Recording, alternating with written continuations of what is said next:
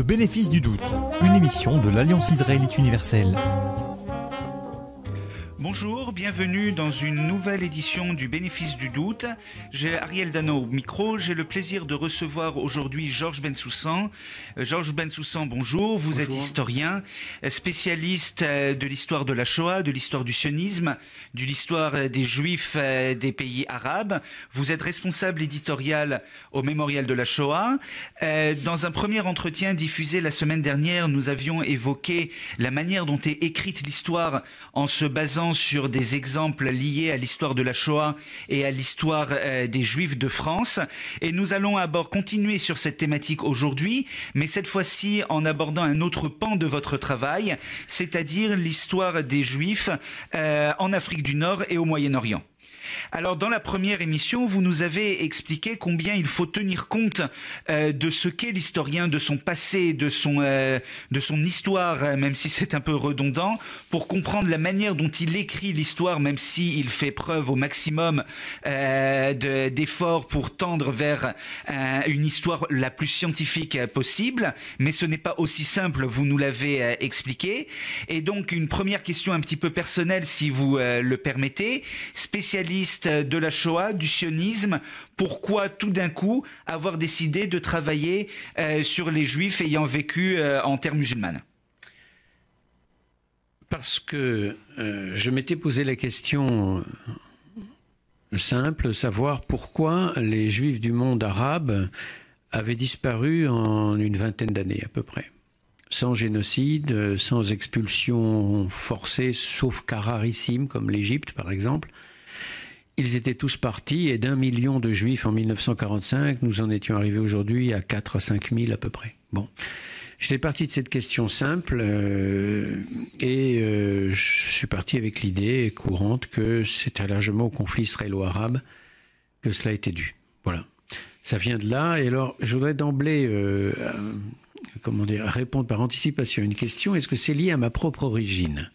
Moi qui suis un juif euh, né au Maroc, d'Afrique du Nord, de racines algéro-marocaines, euh, je, pense que, bien évidemment, ça joue un rôle, euh, mais réduire le travail de l'historien à son origine, c'est la pire chose qui soit parce que c'est insulter, je dirais, la révolution du sujet qui, en Occident, et c'est tout le bonheur de l'Occident et de vivre en Occident, a fait que nous nous sommes libérés des attaches tribales des attaches familiales, des attaches claniques, pour faire prévaloir contre la communauté précisément le sujet. Je veux dire en un mot que si on devait réduire l'œuvre de l'historien à sa propre origine, à sa seule origine, ce serait difficile de comprendre alors pourquoi j'ai tant travaillé sur la Shoah, mais pourquoi surtout mon premier sujet d'étude euh, en tant qu'historien n'est pas la Shoah, n'est pas l'histoire juive, mais la Révolution française à laquelle j'ai consacré plusieurs années et entre autres un doctorat. Donc vous voyez là aussi, on peut dire, pour un juif né au fin fond de l'Atlas, quel rapport avait-il avec les Jacobins de 1793 Bon, donc on ne peut pas réduire l'historien à son origine, même si l'origine joue bien sûr un rôle. Vous avez publié en 2012 euh, une énorme somme de travail, euh, près d'un millier de pages, Juifs en pays arabe, le grand déracinement 1850-1975. Et c'est un ouvrage qui véritablement a marqué l'historiographie sur ce sujet qui avait été peut-être encore trop peu exploité. Il y a beaucoup d'historiens aux États-Unis, en Israël, en France, en Afrique du Nord aussi, avec des historiens musulmans qui travaillent sur l'histoire euh, des, Juifs en terre arabe. Votre travail euh, était euh, absolument marquant parce que vous avez finalement étudié énormément de sources. On le voit euh, tout au long de, votre livre. Et est-ce que vous pourriez justement nous dire quelques mots sur ces sources qui vous ont permis de travailler? Essentiellement, trois sources principales. Euh, qui m'ont guidé au début de ce travail où je voulais savoir pourquoi la, disparition de, ce judaïsme-là. Sont d'abord les sources de l'Alliance, considérables, sources de l'Alliance euh, qui étaient consultables à l'époque rue La Bruyère, elle, euh, elle couvre la quasi-totalité du monde arabo-musulman, à l'exception du Yémen, puisqu'on le sait, il n'y a jamais eu d'école d'alliance au Yémen. L'imam du Yémen s'y était toujours refusé. Et elles vont même bien au-delà du monde arabo, du monde arabe, pardon, puisqu'elles touchent l'Iran, la Perse de l'époque, et elles touchent même une grande partie de l'Europe, les Balkans entre autres. Bon. Il y a là une source considérable qui va des années 1862-64 euh, jusqu'à la Seconde Guerre mondiale. Même si ce sont des sources qui peuvent être contestées, on pourra peut-être en parler tout à l'heure, c'est un matériau de première importance. Bon fondamentale. La deuxième source sont les archives sionistes en Israël, où il y a, concernant l'après 1945, des sources importantes sur les communautés juives du monde arabe, qui sont soumises à une pression dure des gouvernements arabes du fait du conflit, effectivement. Donc énormément d'extraits de presse, de journaux, de, rapports américains entre autres, de rapports des commissions des droits de l'homme de l'ONU. Et puis la troisième source très importante, c'est source française. Cette fois, ces sources françaises officielles, ce sont les archives diplomatiques françaises en Afrique du Nord pour l'essentiel, mais même au-delà de l'Afrique du Nord, quand on travaille aux archives diplomatiques de Nantes, qui est un, une source fondamentale, un lieu fondamental de recherche, et on a, on a la surprise, la bonne surprise de tomber également sur un grand nombre de rapports diplomatiques qui concernent d'autres pays euh, arabes où la diplomatie française était très présente. Et par exemple l'Irak, où j'ai la surprise, alors que je travaillais beaucoup plus sur le Maroc, de d'avoir trouvé euh, des documents très importants sur les communautés d'Irak dans les années 1960 jusqu'à la fameuse affaire des pendus de Bagdad en 1969. Pourquoi? Parce que on voit la diplomatie française se démener pour venir en aide aux Juifs d'Irak, intervenir en général très très discrètement bien évidemment, très en sous-main, mais intervenir constamment dans la défense de cette minorité. Voilà les trois sources principales. Il y en a d'autres bien sûr, c'est les presses, la presse, la presse écrite, les journaux, etc. Bon, pour l'essentiel.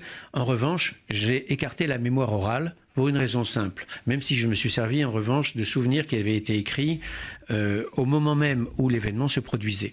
La mémoire orale, je l'ai évitée parce que, par définition, un peu comme pour la Shoah, ces récits sont très largement des récits reconstruits. Alors s'il y a bien un sujet un sujet historique où l'on voit que les avis sont extrêmement euh, tranchés et euh, vont euh, du, blanc au noir, c'est l'histoire des Juifs en Afrique du Nord. Et ce que vous essayez, ce que vous faites à travers tous vos ouvrages, y compris le dernier sur la difficile écriture de l'histoire des Juifs en, en terre arabe, c'est de montrer que l'histoire sur le temps long des Juifs dans ces pays, notamment en Afrique du Nord, puisque en France aujourd'hui euh, beaucoup de, juifs sont issus euh, des trois pays Maroc, Algérie, Tunisie. Cette histoire n'a pas été un long fleuve tranquille ou un âge d'or absolument permanent euh, de bonheur euh, sur euh, dix siècles ou peut-être même vingt siècles. Et à contrario, cela n'a pas été non plus une suite de, de persécutions.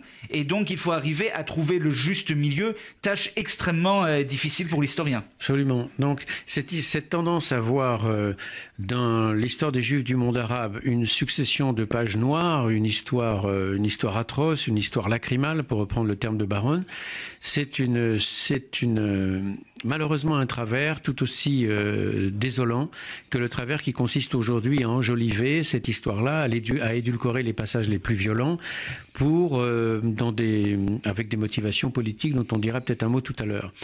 Euh, cette histoire des Juifs du monde arabe, comme l'histoire d'ailleurs des Juifs d'Europe, c'est pas euh, l'histoire euh, atroce qui se serait déroulée sur des siècles et des siècles, et c'est pas non plus un long fleuve tranquille. Il faut évidemment savoir au milieu de tous ces écueils, essayer de déterminer les périodes de coexistence, les périodes plutôt pacifiques, les périodes de prospérité, les périodes de croissance, mais au-delà de ce qui risque d'être une histoire positiviste et pointilliste, qui accumulerait les détails, qui accumulerait les anecdotes pour conclure finalement de façon très normande, ben, ou bien, ou bien, on ne sait pas très bien, etc. Il faut quand même dégager la structure au-delà de l'immensité des faits, de la masse de faits qui est considérable effectivement. Et cette structure, c'est-à-dire l'idée dominante, l'axe dominant, ce qui, ce qui vraiment représente euh, l'assise intellectuelle, l'assise morale, intellectuelle, mentale de la condition des juifs du monde arabe, ça reste, qu'on le veuille ou non, la soumission. Ça reste une condition de dimi, une condition de protéger. Le terme dimi, ça signifie protéger, mais le protéger, c'est aussi un soumis. Bon. Et qu'on le veuille ou non, quand on brasse des, archives, et y compris des archives d'origine arabe dont certaines ont été traduites, je pense au très beau livre de Fenton et Littman, L'exil au, au, Maghreb, qui est publié en 2010 dans un silence total de la presse, qui est un recueil d'archives uniquement sur 800 pages traduites de l'hébreu et de l'arabe pour l'essentiel, et eh bien même du côté des sources arabes, on lit exactement les mêmes choses, et quand on lit également des sources d'inspiration chrétienne, des diplomates, des voyageurs, des médecins, des écrivains, je pense aux de Chateaubriand en Orient, génie du christianisme par exemple, au voyage de l'itinéraire de Paris à Jérusalem, ou d'autres. D'autres ont fait le voyage également on, est, on est frappé de constater la convergence de vues, à savoir que la condition juive en terre arabo-musulmane est une condition dominée strictement dominée. Bon, alors après, se pose la question de savoir, mais pourquoi aujourd'hui, entre autres en France, y a-t-il de telles querelles euh, sur euh, ce passé juif en terre, arabo-musulmane et en particulier en terre maghrébine? Je crois que c'est aussi lié à l'actualité française. On fait que la France se retrouve aujourd'hui dans une situation où une grande communauté d'origine maghrébine côtoie une grande communauté d'origine d'Afrique du Nord, séfarade ou non séfarade, bon peu importe, et que cette coexistence entre les deux communautés, qui reproduit un peu la coexistence qui avait lieu jadis au Maghreb il y a 50 ou 70 ans, elle euh, induit cette notion de vivre ensemble et qu'à certains égards, certains pensent pour protéger le vivre ensemble qu'il est nécessaire d'établir des ponts, mais au mépris de la vérité historique. Alors des ponts, bien évidemment, qu'il faut les établir entre les communautés à une condition, que ça ne se fasse pas au détriment de la vérité historique. Il n'est pas question de modifier le passé pour favoriser ce pseudo vivre ensemble, car il s'agit bel, et bien d'un pseudo vivre ensemble quand on sait ce qui en est aujourd'hui la réalité des Juifs de France, en particulier d'Île-de-France, qui déménagent en grand nombre, vous le savez. Je ne parle même pas de l'allié vers Israël, mais je parle de l'allié interne au sein même de l'Île-de-France, entre autres tous ces gens qui quittent le 93 pour se réfugier dans Paris ou dans des quartiers plus protégés ou des zones plus protégées. Bon, en un mot, euh, le fameux vivre ensemble, la fameuse coexistence aujourd'hui en France, ne doit pas être, la, justification à une édulcoration du passé, à une falsification du passé. Malheureusement, c'est un peu à cela qu'on assiste. Et aujourd'hui, je sais que si je suis la cible d'un grand nombre d'attaques, c'est précisément pour cela. Parce que euh, c'est depuis ce livre de 2012 que vous avez rappelé, chez Talendier en 2012, c'est depuis ce livre-là que je suis la cible d'un grand nombre d'attaques, alors que aucun historien s'est élevé contre ce livre-là pour dire que c'était un livre qui, qui euh, dérogeait à, l'éthique professionnelle ou qui était un tissu d'ineptie ou un tissu d'erreur. Aucun. Bien absolument, ce n'est absolument pas le cas, c'est évident. Euh, l'une des difficultés, alors euh, en France évidemment aujourd'hui il faut tous que nous œuvrions pour le vivre ensemble, pour arriver à une meilleure société française malgré les difficultés que nous rencontrons tous. Mais il ne faut pas non plus évidemment, vous l'avez dit dans la première émission, regarder le 19e siècle par exemple en Afrique du Nord avec nos lunettes de citoyens, de citoyens français. Et si on revient un instant sur euh, la, condition euh, politique, juridique des Juifs en Afrique du Nord, euh, de, de, de de soumis, de protégés, puisqu'il y avait les deux aspects, c'était au sein d'une société où il n'y avait pas de citoyens. Les musulmans non plus n'étaient pas citoyens, donc il ne faudrait pas non plus le, voir. Juste. Oui, oui, alors c'est tout à fait juste. C'est là où l'anachronisme menace. Penser qu'il y a des dhimmis, mais que toute la masse, le reste de la masse de la population, donc musulmane, est une population citoyenne qui bénéficie de droits civiques et de libertés élémentaires, c'est absolument faux. Tous sont écrasés par le pouvoir, prenons le Maroc, par le pouvoir du Marzen, le pouvoir du sultan. Tous sont écrasés. C'est une société de servitude pour tous les sujets du sultan, tous. Alors la question est la suivante. Alors les juifs sont-ils plus écrasés que d'autres, oui ou non? Que disent les sources? Que disent les travaux d'historiens? Que disent les sources juives, les sources arabes, les sources occidentales? Eh bien elles disent oui.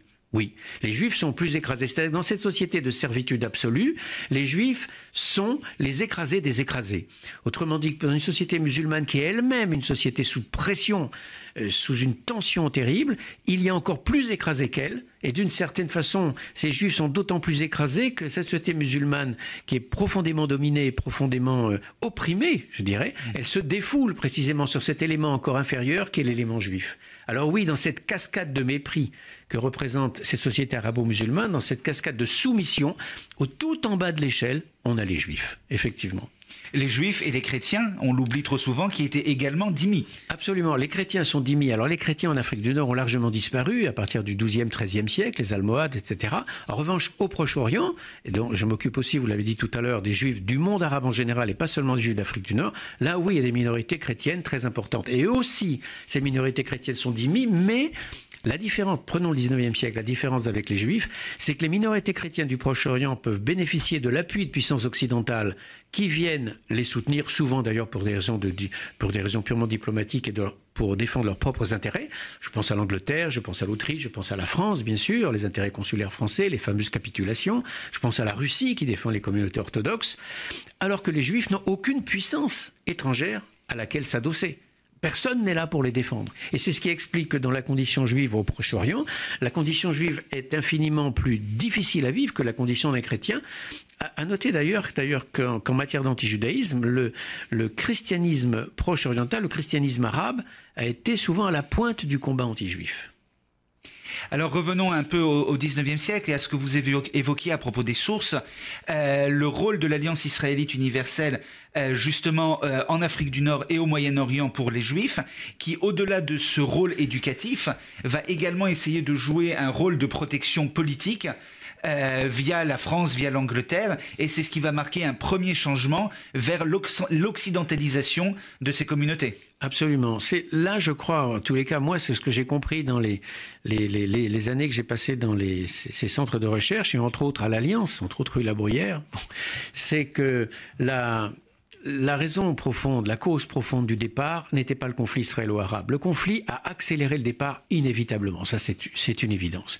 Mais la cause profonde du départ, ça a été l'occidentalisation de communautés juives qui sont passées par le biais de l'école, par le biais des influences européennes, par le biais des influences consulaires, par le fait de la colonisation qui a d'une certaine façon cassé le statut de dhimmi, qui sont passés d'un statut de protégé, d'un statut de dominé à un statut au moins euh, mentalement parlant, d'égalité. C'est-à-dire que ces gens-là se sont émancipés par le contact avec l'Occident, et du fait de cette émancipation, ils ne pouvaient plus continuer à vivre dans cette situation de domination, de protection, de dimitude, Autrement dit que le divorce était désormais devenu patent et que ce divorce allait se terminer un jour ou l'autre par le départ. Bon, alors évidemment, il y a bien d'autres raisons. Il y a l'évolution du nationalisme arabe, ses accointances dans les années 30 avec certains mouvements totalitaires, entre autres le nazisme, le fait que ce nationalisme arabe est devenu un nationalisme ethnique et non pas culturel, autrement dit qu'il a exclu la part juive comme non arabe de, de ces civilisations, alors que la part juive est une part culturellement totalement arabe. Je rappelle qu'à quelques exceptions reconnu dans, dans, la constitution marocaine euh, aujourd'hui, dans le de la constitution. Aujourd'hui, il y a il y a trois ans. Mais c'est le, seul pays arabe qui l'ait fait. Et il faut lui rendre hommage sur ce plan. Absolument, le seul pays arabe à avoir reconnu son héritage à part juive. Bon. C'est quand même considérable. Bon, eh bien, ces juifs-là sont culturellement profondément des arabes. La langue maternelle est l'arabe. Et c'est en arabe qu'on apprend les premiers rudiments de la Torah, pas en hébreu. Bon, alors que la langue maternelle des juifs du Shtetl, ça n'est pas le polonais, c'est l'yiddish. Donc, autrement dit, il y a une véritable, peut-être pas symbiose, mais une, interpénétration culturelle puissante. Or, ces juifs qui se sentent profondément arabes de culture, ces juifs, un jour, le nationalisme arabe des années 30 et 40, à quelques exceptions près, va leur dire, vous n'êtes pas arabe. Vous ne faites pas partie de la nation. Ça aussi, c'est l'une des raisons du départ, sur le fond.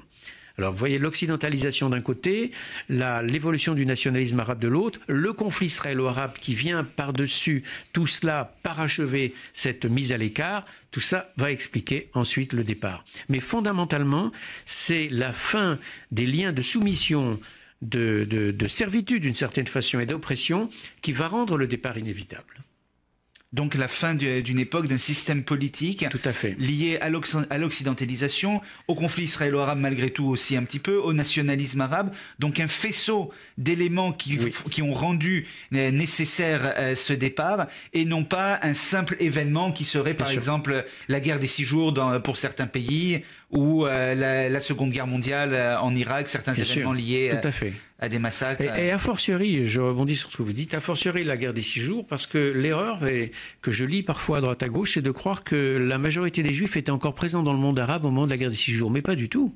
Ils étaient déjà partis en très grande masse, même au Maroc, il en restait à peine 25% quand la guerre des six jours est déclenchée.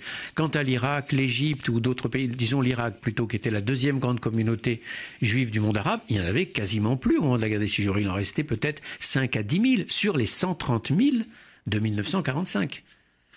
Alors dans les dernières minutes qui, euh, nous restent, nous allons euh, aborder un autre pan de, votre travail, mais totalement lié euh, à votre travail d'historien. Vous êtes, si vous me permettez l'expression, un lanceur d'alerte depuis le travail que vous aviez coordonné en 2002 sur les territoires perdus de, la République et où en fait on voit bien que, vos méthodes d'historien, votre travail d'historien interroge également le, euh, présent. C'est une longue tradition euh, en relisant euh, votre ouvrage. Je pensais par exemple au célèbre historien Marc Bloch, spécialiste du Moyen Âge, mais qui utilise ces techniques d'historien pour analyser la, la, défaite que connaît la France en 1940 alors qu'il est lui-même sous les travaux il analyse l'exode, la défaite euh, face à l'Allemagne, et vous faites un peu de même en essayant de travailler sur la société française via le biais de, l'éducation des écoles. Ce travail, Les territoires perdus de la République, a été publié dans un anonymat absolument royal. Fort peu de personnes s'y sont intéressées. Après, on en a compris toute l'importance euh, au regard des événements qui se sont succédés en France. Vous venez de, le, de réactualiser euh, cette enquête, si je ne me trompe pas. Est-ce que vous pouvez, dans les trois minutes qui nous restent, nous en dire, euh, nous en dire quelques mots? Alors, le, travail qui a été publié en début d'année chez Albin Michel n'est pas exactement une réactualisation. C'est un travail nouveau qui fait avec un certain nombre de collaborateurs, dont Barbara Lefebvre, qui a participé au territoire perdu de la République il y a 15 ans, mais qui touche tous les secteurs de la société française et pas seulement les enseignants, contrairement au que vous avez cité, euh, Les territoires perdus de la République. Oui, vous avez raison de dire, c'est le travail de l'historien ici, ou les méthodes de l'historien, je m'en suis servi pour comprendre ce qui se passait en France. Et par exemple, pour comprendre cet anti-judaïsme si puissant dans un grand nombre de familles maghrébines, d'où venait la plus grande partie des agressions. On le voit bien aujourd'hui avec l'actualité du procès d'Abdelkader Mera. Euh, forcément, je ne pouvais pas ne pas évoquer l'histoire coloniale du Maghreb, ce que j'avais vu moi dans les archives coloniales et même pré-coloniales du Maghreb. Ça m'aidait à comprendre quelque chose. Et quand vous dites que les méthodes de l'historien servent à analyser le présent. Je vais donner un exemple simple. Euh, quand on est totalement ignorant de ce passé-là et totalement ignorant de l'anthropologie euh, culturelle du monde arabo-musulman et de ce qu'est l'homme arabo-musulman façonné par aussi des siècles et des siècles de civilisation, alors on peut penser que les tensions dans les banlieues, comme on dit pudiquement, sont liées au conflit israélo-arabe et dès qu'il y a des incidents là-bas, ça rejaillit dans les banlieues. Que ce soit ponctuellement vrai, à savoir qu'à chaque fois qu'il y a des incidents, il y a une montée des tensions ici, c'est vrai. Mais le fond de l'affaire, le fond de la violence et de l'animosité, non, il ne tient pas à cela. Il tient à une histoire culturelle ancienne qui n'a rien à voir avec le conflit israélo-arabe et qu'il faut retrouver dans le Maghreb colonial, le Maghreb précolonial, dans toute cette histoire culturelle que j'évoquais que j'évoquais tout à l'heure. Donc c'était en cela que les méthodes de l'historien, qui sont toujours des méthodes d'un anthropologue, il n'y a pas d'histoire sans anthropologie, aident à comprendre le présent. Mais si on a l'œil rivé sur le présent, uniquement sur le présent et sur l'actualité immédiate, on ne comprend strictement rien à ce qui se passe autour de nous, que ce soit sur ce problème comme sur tous les autres. Et donc pour conclure, finalement, le métier d'historien n'est-il pas perpétuellement de douter, de se remettre en cause? Par définition. Mais je dirais même c'est le métier d'être humain.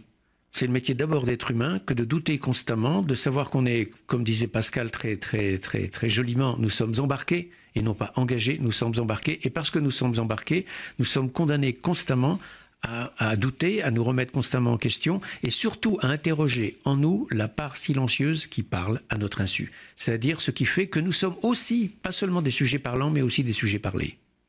Merci beaucoup, Georges Bensoussan. C'était le bénéfice du doute, une émission de l'Alliance israélite universelle.